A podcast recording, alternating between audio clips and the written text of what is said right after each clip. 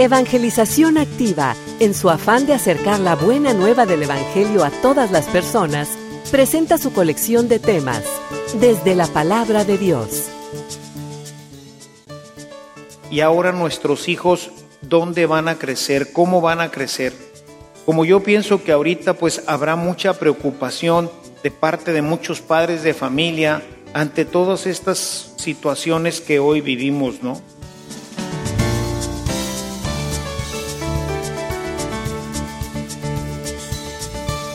Este servicio te llega gracias a la aportación económica de nuestros suscriptores. Ayúdanos tú también a mantener este servicio activo. Participa con tu donativo y sigue escuchando estas enseñanzas.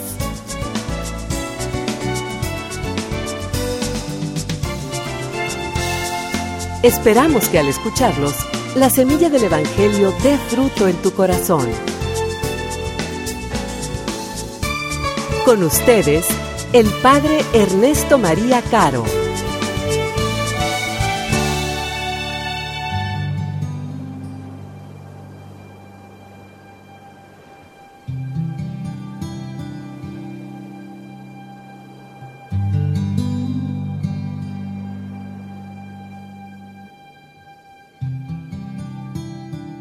En el año decimoquinto del reinado de César Tiberio, siendo Poncio Pilato procurador de Judea, Herodes tetrarca de Galilea, su hermano Filipo tetrarca de las regiones de Iturrea y Traconítide, y Lisanias tetrarca de Abilene, bajo el pontificado de los sumos sacerdotes Anás y Caifás, vino la palabra de Dios en el desierto sobre Juan, hijo de Zacarías entonces comenzó a recorrer toda la comarca del Jordán, predicando un bautismo de penitencia para el perdón de los pecados, como está escrito en el libro de las predicciones del profeta Isaías.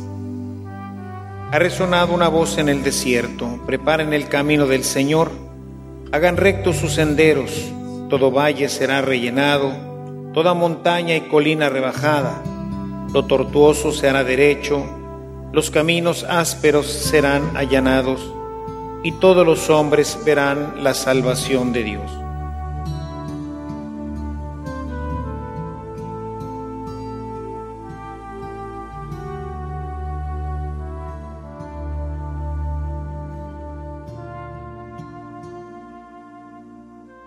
La primera lectura que hoy leemos nos da pues la dirección para nuestra reflexión de este día. Vemos cómo este libro de Baruch, Baruch escribe en un tiempo complicado, como casi todos los profetas, en el que por un lado haya un gran desánimo en la comunidad de Israel, el pueblo de Israel, pues se siente desanimado por esta situación que los aflige del destierro. Sin embargo, el Señor da una nueva dirección yo quisiera que fuéramos al libro de Baruch, es de los libros deuterocanónicos. En el capítulo 5 de Baruch, que es un libro pues muy cortito, solamente cinco capítulos, dice el versículo 3, fíjense qué hermoso. Dice, porque Dios mostrará su esplendor a todos los pueblos de la tierra. Dios te dará para siempre este nombre, paz en la justicia, gloria en la piedad Levántate, Jerusalén, colócate en lo alto, mira hacia el oriente, ahí están tus hijos convocados desde donde sale el sol hasta el ocaso por la palabra del santo, alegres porque Dios se ha acordado de ellos. Y esta palabra, eh, dentro de nuestro caminar en el tiempo del adviento, viene a abrirnos una visión esperanzadora, una visión de confianza en el Señor sobre todo porque los tiempos que hoy nos tocan vivir son tiempos difíciles, son tiempos complejos, especialmente como lo vengo pues ya diciendo desde hace tiempo con el nuevo régimen que hoy pues es el que gobierna nuestro país, en donde vemos como pues es un gobierno que en lo que ha dicho y está haciendo pues promueve el aborto, promueve la equidad de género, promueve la ideología de género, en fin, todo esto, que pues todos estos son valores contrarios a la fe, son contrarios a la escritura e incluso, pues muchos de ellos contrarios incluso a la naturaleza humana. Y sin embargo, pues esto es lo que se percibe. Vemos también algunos de los movimientos que ha ido haciendo el nuevo presidente y su gobierno, cuestiones que tocan sensiblemente la economía, que pues uno dice, como digo yo, ay Carlitos, ¿verdad? Este, ¿qué va a pasar, no? O sea, eh, nos sentiríamos así un poco intranquilos o un mucho intranquilos algunos, ¿no? Si nos salimos del orden de nuestro país, pues vemos las, que las cosas fuera de nuestro país pues tampoco están muy estables, ¿no? Todos los desórdenes que están ocurriendo ahorita en Francia, las guerras, los problemas, o sea, realmente, pues a nosotros nos ha tocado quizás no vivir en un mundo más complicado que otros. Creo que todos han tenido sus complejidades, pero el problema es que hoy nos enteramos inmediatamente de todo. Imagínense hace, no sé, 100 años cualquier situación que ocurriera en la Ciudad de México para que llegara acá, pues a través de los telégrafos, ¿verdad? Era como se pasaban las noticias y luego pues había que imprimirlas y luego pues saber quién las leía. En fin, era difícil. Ahorita todo mundo traemos, o la mayoría traemos un teléfono inalámbrico, ¿verdad? Un smartphone y cosas de estas, con imágenes, ¿verdad? Podemos ver las imágenes de todo lo que está ocurriendo en México y en el mundo. Y obviamente pues todo esto nos atemoriza. Y por eso es muy bonita y muy importante cuando yo leí con detenimiento este texto de Baruch para prepararlo, mi dije, tenemos un Dios que no nos deja, tenemos un Dios que está con nosotros, tenemos un Dios que siempre nos promete pues una vida maravillosa que nos promete estar entre nosotros. Y es importante que mantengamos eso en nuestro corazón, porque eso nos lanza hacia un futuro prometedor. Pero sin embargo no debemos de olvidar cuáles son las causas que llevaron a Israel a vivir en el destierro. O sea, el problema en los pueblos, especialmente en el pueblo de Israel, cuando sufre, cuando padece, como hoy nosotros que vemos, ay caray, o sea, ¿cómo va a ser nuestro mundo? Pensemos en el mundo del tiempo del destierro. Cuando ya esto es una realidad y los padres de familia, como ustedes se preguntan, y ahora nuestros hijos, ¿dónde van a crecer? ¿Cómo van a crecer? Como yo pienso que ahorita pues habrá mucha preocupación de parte de muchos padres de familia ante todas estas situaciones que hoy vivimos, ¿no? ¿Cómo irá a reaccionar la gente ante el aborto? Sobre todo creo que de lo más preocupante, aunque pues el tema del aborto es terrible porque es un asesinato de un niño que no puede ni siquiera defenderse, pero lo que amenaza hoy más terriblemente a la sociedad es el tema de la ideología de género, en donde pues finalmente dejaremos de ser ¿qué? Si ahora yo puedo pensar que soy un caballo, un perro, una vaca, un renacuajo, hombre, mujer, cualquier cosa, o sea, y nadie me puede ni impedir que lo piense, ni que actúe en consecuencia de lo que digo ser. O sea, imagínense ustedes que los que tengan niñas en su casa, imagínense los nuevos baños eh, en donde pues todo mundo puede entrar ahí, o sea, una persona que dices que yo soy niña, pero no es niña, eres niño, ¿verdad? Y pues los niños, pues más o menos que pueden ser más inocentes, pero imagínense los jovencitos, ¿verdad? Ustedes dejarían o qué harían, ¿verdad? De que los jovencitos, los varones, entraran al baño de las niñas, porque dicen ser mujeres, porque ellos creen ser mujeres, una ideología acá descocada. Sea, es preocupante, ¿no? O sea, nos preocupa este tipo de situaciones. Pero ¿por qué hemos llegado a esto? ¿Qué es lo que ha mediado? ¿Por qué estamos en esta situación tan complicada? Y creo que la respuesta la podríamos encontrar en otro de los profetas, que es anterior al destierro y es el profeta Jeremías. Pues quisiera que fuéramos al capítulo 2, desde el versículo 13. Dice, mi pueblo ha cometido un doble crimen, me ha abandonado a mí, puente de agua viva, para construir cisternas, cisternas agrietadas que no retienen el agua. Dos pecados, abandonar a Dios y mundanizarse, construir cisternas, cambiar la ley de Dios, cambiar nuestras tradiciones por tradiciones y por situaciones que no son propias del pueblo de Dios. Fíjense solamente en este tema de lo que estamos ahorita viviendo en nuestro adviento, ¿no? ¿Hacia dónde está caminando nuestra sociedad? Lo decía ya desde la semana pasada. Hoy el pueblo de Dios, los mexicanos que nos decimos cristianos, católicos, ¿dónde tenemos enfocada nuestra atención en esta Navidad? Les decía, en el tema de los regalos, en el tema del pino, en el tema de los adornos, en el tema de la cena, en el tema de Santa Claus. ¿Dónde queda el nacimiento de Cristo? O sea, abandonamos a Dios para construirnos cisternas agrietadas que no pueden retener el agua. Esta es la causa por la que hoy padecemos todas estas situaciones.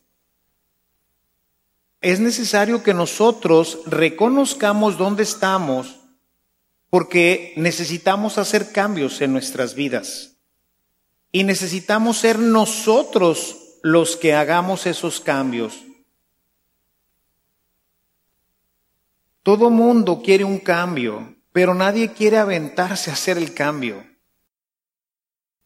Todos vemos que la situación, como ahorita les presentaba, toda esta panorámica que ahorita pues queda pues, a nuestra vista, no solamente en el ámbito nacional, sino en el ámbito internacional, todo esto obedece a estos dos pecados. O sea, estamos ahorita, permítanme decirlo de esta forma, en la antesala del exilio.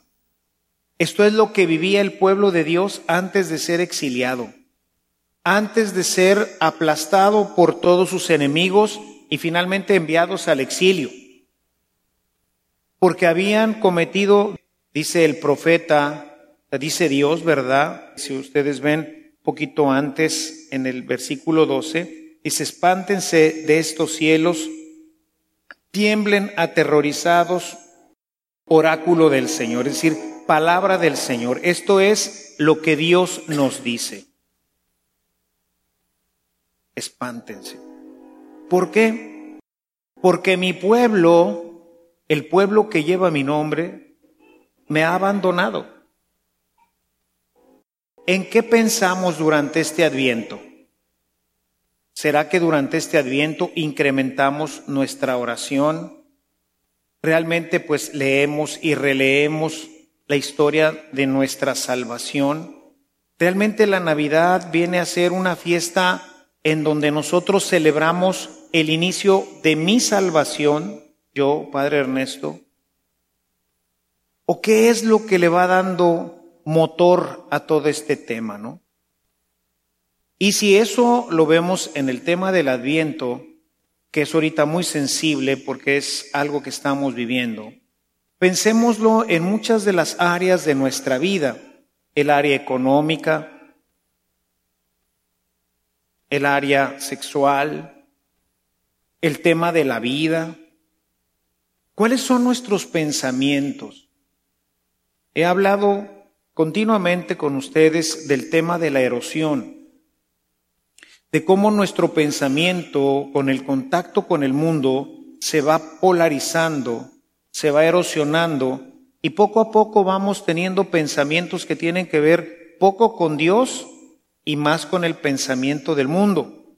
Y lo vamos viendo normal y entre más jóvenes lo van viendo más normal. Los que somos ya hoy adultos, pues muchas cosas decimos, esto no es normal, pero un muchacho de 13, 14 años lo ve normal. En mi tiempo, pues cuando conviví yo con un homosexual, sí había, pero era una persona que pues no era normal. Lo reconocíamos como algo que no es normal. Y ahorita no es normal, es más, hay que normalizarlos a todos. Todos tenemos que ser homosexuales. ¿Quién hablaba del aborto? ¿Existía? Sí, pero era algo horrible, estaba penado por la ley. Hoy hay que despenalizarlo para que cualquier mujer, bajo cualquier circunstancia, en cualquier momento, si decide ya no tener a su bebé que está creciendo en su seno, que no le pertenece, porque es una vida ajena, aunque crezca dentro de ella, lo pueda matar. Y un doctor pueda matar a ese niño. Creo que no sé si comenté con ustedes que me pareció, es el video más fuerte y más tremendo que he visto sobre este tema, pero que ilustra claramente de qué se trata. Hay un video que hicieron en Brasil contra el tema del aborto, en donde está un doctor o un abogado, no recuerdo qué sería, que está en su escritorio, y entonces llega una persona enviada por el gobierno y pues este lo recibe y él se presenta, vengo eh, de parte del gobierno para este, cumplir la voluntad de su madre, pues en el tiempo en que eh, usted iba a nacer, las leyes aquí estaba prohibido el aborto. Entonces, pues hoy ya se liberó el aborto y se hizo retroactivo. Entonces el tipo este, ¿verdad? Saca una pistola, dice, oiga, no, yo tengo familia y mire que esto, que el otro, y este ya sin ningún miramiento le da un tiro en la cabeza. Vino a cumplir la voluntad de la madre que quería matarlo. Pero como en ese tiempo no lo podía hacer porque estaba penado, pero ahora se despenalizó y se hizo retroactivo, o sea, para que se cumpliera la voluntad de la madre de matar al niño, pues ahora lo mató. Pero él ya tenía una familia, niños, hijos, y cometió un asesinato amparado por el gobierno. Venía de parte del gobierno a matarlo. Eso es lo que hace un doctor en el seno de una mujer. Pero ahora es normal. Cuando éramos chicos, estaba el nacimiento. Los pinos no existían. Existía el nacimiento. Ver una casa con un pino, decíamos, qué raro, ¿verdad? No era normal. Hoy eso es lo normal y lo anormal es ver un nacimiento. Veanlo ustedes en las casas de sus amigos. Ya no se pone el nacimiento. Ya no se le explica a los niños nada de esto. Ya no se reza junto al nacimiento. Las posadas dejaron de ser un momento de catequesis y de convivencia para convertirse en una fiesta pagana, o sea, alcohol, comida, regalos. Nadie habla de Dios, no se reza el rosario, nada es una fiesta pagana, es una fiesta mundana. Y lo vemos normal. Vamos abandonando nuestras tradiciones, vamos abandonando nuestra cultura, vamos abandonando a Dios para construirnos cisternas agrietadas, nuevos sistemas de vida, nuevos sistemas de pensamiento, nuevas modas, y pues la última moda, pues es ahora el tema de la ideología de género. Es una moda. Es algo que impulsa, que está impulsando el gobierno. Me parece terrible, por no decir nefasto, que nuestro, que se anuncie que la legislatura de nuestra Cámara máxima, la que genera las leyes que deben de proteger la vida, que deben de proteger la identidad de nuestro pueblo, hoy se llama la legislatura de la equidad de género. Tú dices, el hombre y la mujer igual, pues no tendrán un espejo estos amigos para ver que no somos iguales.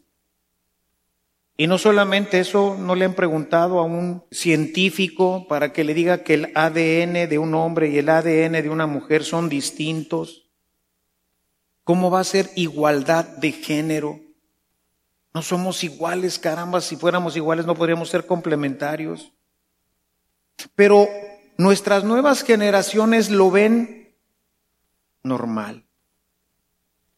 Dios nos promete pero el Evangelio de hoy nos dice que apareció Juan gritando, conviértanse.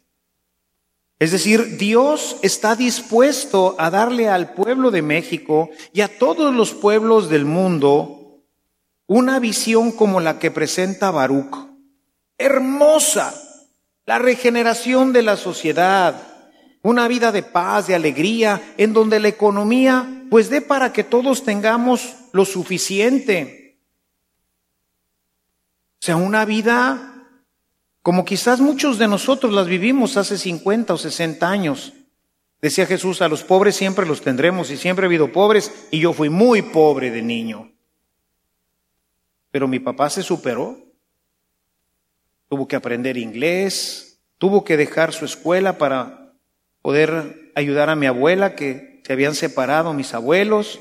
O sea, la vida de mi familia, no nacimos entre rosas, hermanos, pero vivimos una vida en donde había oportunidades, en donde había valores. En la familia de mi papá, pues una de mis tías fue madre soltera. O sea, el pecado nunca ha estado ausente en el mundo ahí está y ahí existirá, pero era una. Hoy es normal. Hoy es normal que los niños tengan dos papás, dos mamás, que tengan hermanitos de una familia y hermanitos de otra familia. Hoy es normal. Hoy es normal que su mamá nunca esté en casa. Eso es lo normal. Nos vamos acostumbrando. Y dice el texto de hoy, conviértanse. El tiempo del adviento, aunque diferente al tiempo de la cuaresma, también es, como les decía la semana pasada, es una oportunidad para revisar mi vida y para ver si mi vida está realmente orientada hacia lo que voy a celebrar, si está orientada hacia Jesucristo. Y si no, pues hacer los cambios que requiera. Conviértanse. Dice, que las colinas se rebajen y los valles se rellenen. Es decir, hay que quitar lo que estorba y poner lo que ya no tenemos. Volver a meter a nuestras vidas los criterios que son parte, no solamente de la iglesia, sino que son parte de la humanidad. ¿O qué humanidad creen que nos espera con esta criteriología de la equidad de género, de la igualdad de género? ¿Qué tipo de humanidad nos espera? ¿Qué tipo de humanidad nos espera en donde tenemos el asesinato como algo normal? Me llegó un meme, no los veo mucho porque Mandan muchos y muchos son puras tonterías, pero este me llamó la atención. Fíjense lo que decía, era nada más, generalmente los que veo son los que están escritos. Y este decía lo siguiente. Dice, con el aborto los padres aprenden a matar a sus hijos y con la eutanasia los hijos aprenden a matar a sus padres. Qué duro, ¿no? Pero eso es lo que hoy se promueve. Y por eso creo que tenemos que tomar partido en todo esto. Si verdaderamente queremos cambiar nuestra sociedad, pues vamos a tener que entrarle de una manera diferente a esto. Les voy a leer un texto que aquí me podría entretener toda la tarde explicándolo, pero nada más lo voy a leer y voy a hacer énfasis en un par de ideas. Primera de Macabeos, capítulo 2. Voy a leer desde el versículo 7. Aquí, ¿qué está pasando? Está pasando que el conquistador ha dicho que ahora tienen que adorarlo a Él como Dios y que todos los pueblos tienen que olvidarse de su religión y vivir con esta nueva ley. Ahora el único Dios es el emperador, ¿ok? Eso es lo que está pasando y así es como está sucediendo este tema, ¿no? Entonces, leo desde el 7, dice, ay de mí, ¿por qué tuve que nacer para ver la ruina de mi pueblo y la de la ciudad santa? Voy a quedarme con los brazos cruzados mientras la ciudad cae en manos del enemigo y el santuario en poder de los extranjeros. Su templo es como un hombre deshonrado.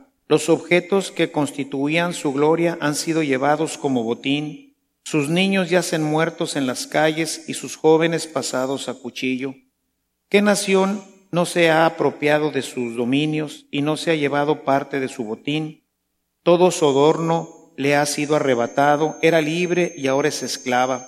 Nuestro santuario, nuestra hermosura, que era nuestro orgullo, ha quedado desolado, profanado por los paganos. ¿Para qué seguir viviendo? Y Matatías y sus hijos se rasgaron las vestiduras, se vistieron de penitencia y lloraron amargamente. Aquí empieza lo importante. ¿Qué ha pasado? Vinieron los conquistadores, los hicieron pomada, se llevaron todos los objetos del templo, metieron sus ídolos al templo y bueno, es lo que está recordando Matatías. Dice, los mensajeros del rey encargados de promover la apostasía y organizar los sacrificios llegaron a Modín. Muchos israelitas se unieron a ellos, pero Matatías y sus hijos se mantuvieron apartados. Entonces los mensajeros del rey dijeron a Matatías, Tú eres un personaje importante y famoso en esta ciudad, y estás respaldado por tus hijos y parientes. Acércate pues tú el primero y cumple el decreto del rey, como hacen todos los hombres, incluidos los de Judá y los que residen en Jerusalén. Tú y los tuyos serán amigos del rey, y él los recompensará con plata, oro y muchos regalos. Matatías le respondió enérgicamente, aunque todos los pueblos del reino obedezcan al rey, renuncien a la religión de sus antepasados y cumplan sus órdenes, yo, mis hijos y mis parientes seremos fieles a la alianza de nuestros antepasados.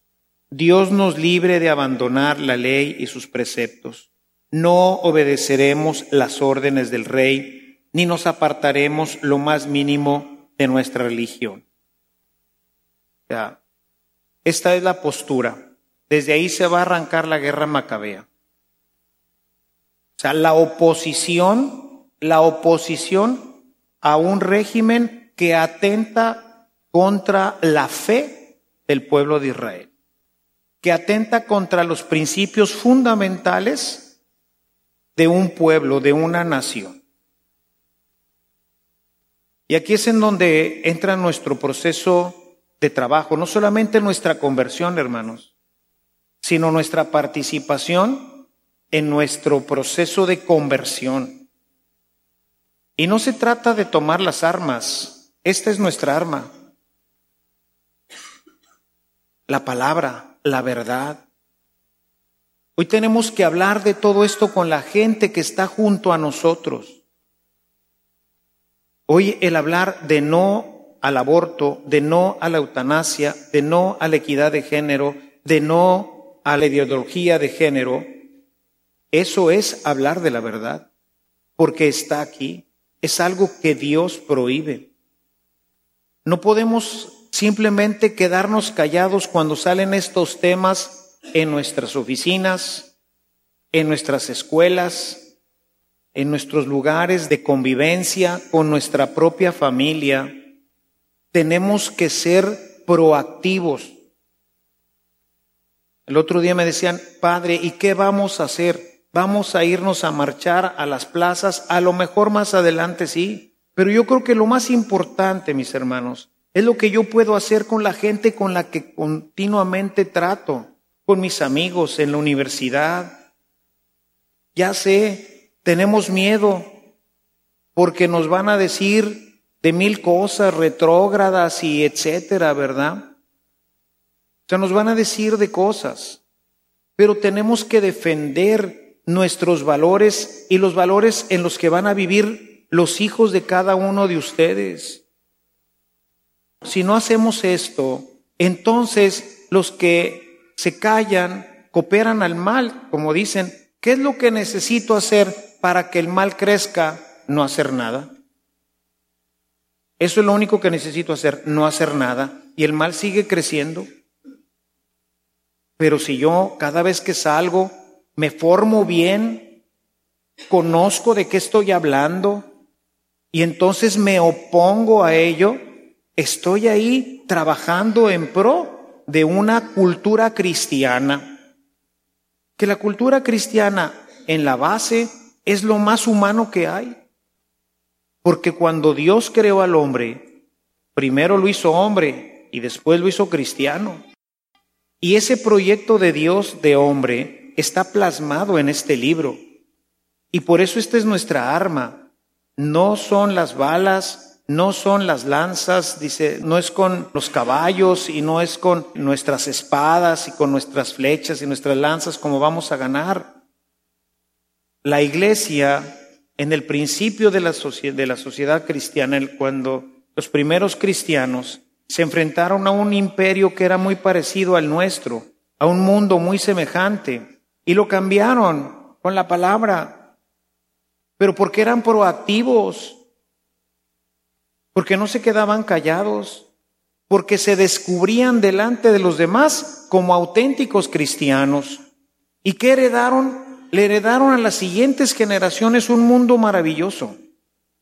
Todavía nosotros aquí en México hasta 1960, 70, todavía lo alcanzamos a vivir. Seguridad.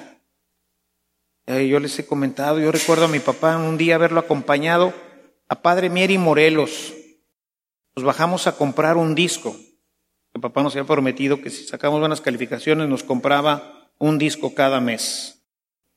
Y entonces mi papá, yo me acuerdo que llegamos, claro, no había el tráfico que hoy teníamos, ¿verdad? Y entonces ahí se estacionó enfrente de la tienda y dejó el carro abierto y se le olvidó y dejó las llaves pegadas en el carro. Casi Padre Mieri Juárez, el mero centrísimo de la ciudad. Fuimos, compramos el disquito, regresamos y dice, ay, mira, dejé las llaves pegadas. Y ahí estaba el carro. Ese era el Monterrey de aquellos años. En mi casa, siempre afuera de mi casa. Qué bardas ni qué rejas, ¿verdad? Y afuera había una serie de mecedoras. Jamás nadie se las llevó. Las puertas de mi casa durante toda mi infancia estuvieron abiertas, menos en la noche, pero todo el día estaban abiertas. O sea, uno entraba y salía. Yo no tenía llave cuando estaba en secundaria. Y yo llegaba a la secundaria y abría la puerta y me metía.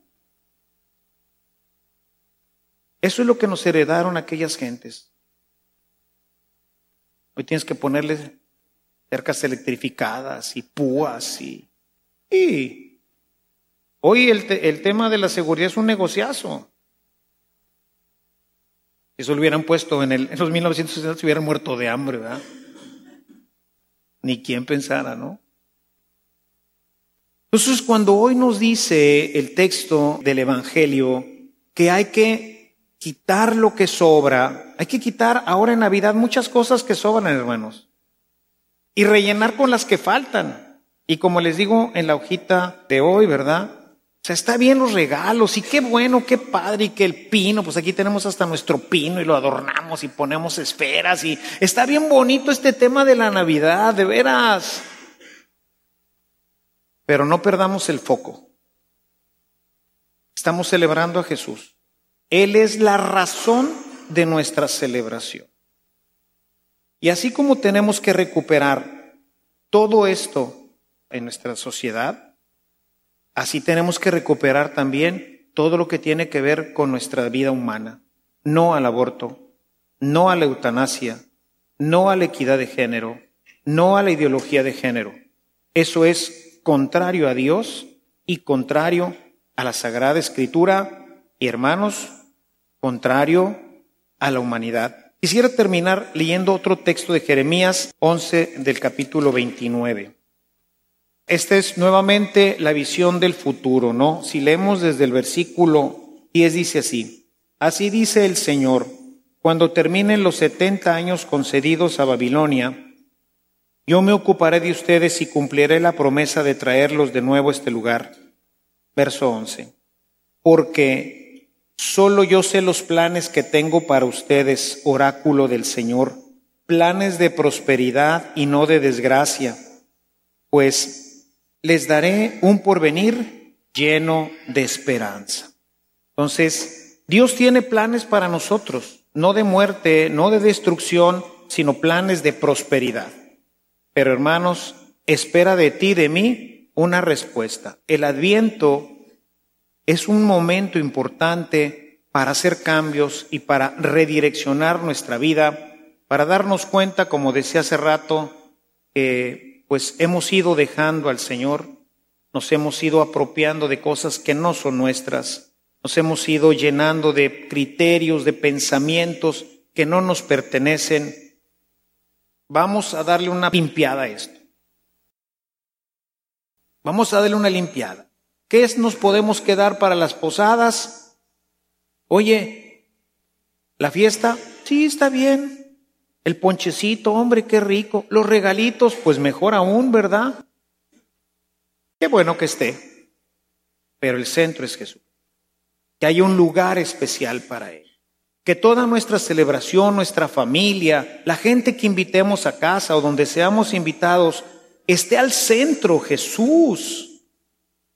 Déjenle una silla. Yo durante mucho tiempo he insistido en esto, hice una campaña durante muchos años. En tu mesa, en la mesa donde vas a cenar el 24 o el 25 si es que vas a comer, ponle un lugar vacío e invita ahí ese lugar de Jesús, ahí va a estar Él. ¿Por qué tenemos este lugar vacío?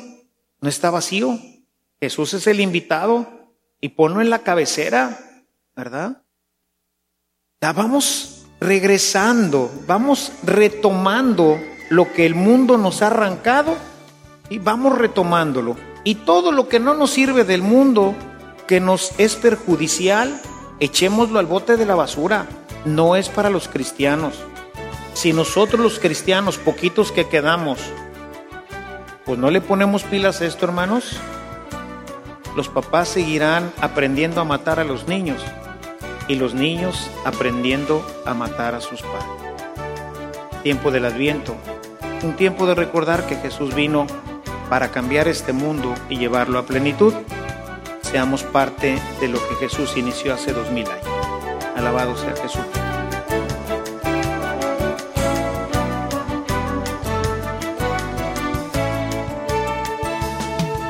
Si esta reflexión ha sido de utilidad para su vida espiritual, le invitamos a visitar nuestra página en internet www.evangelizacion.org.mx, en donde encontrará otros temas que seguramente continuarán produciendo fruto en usted.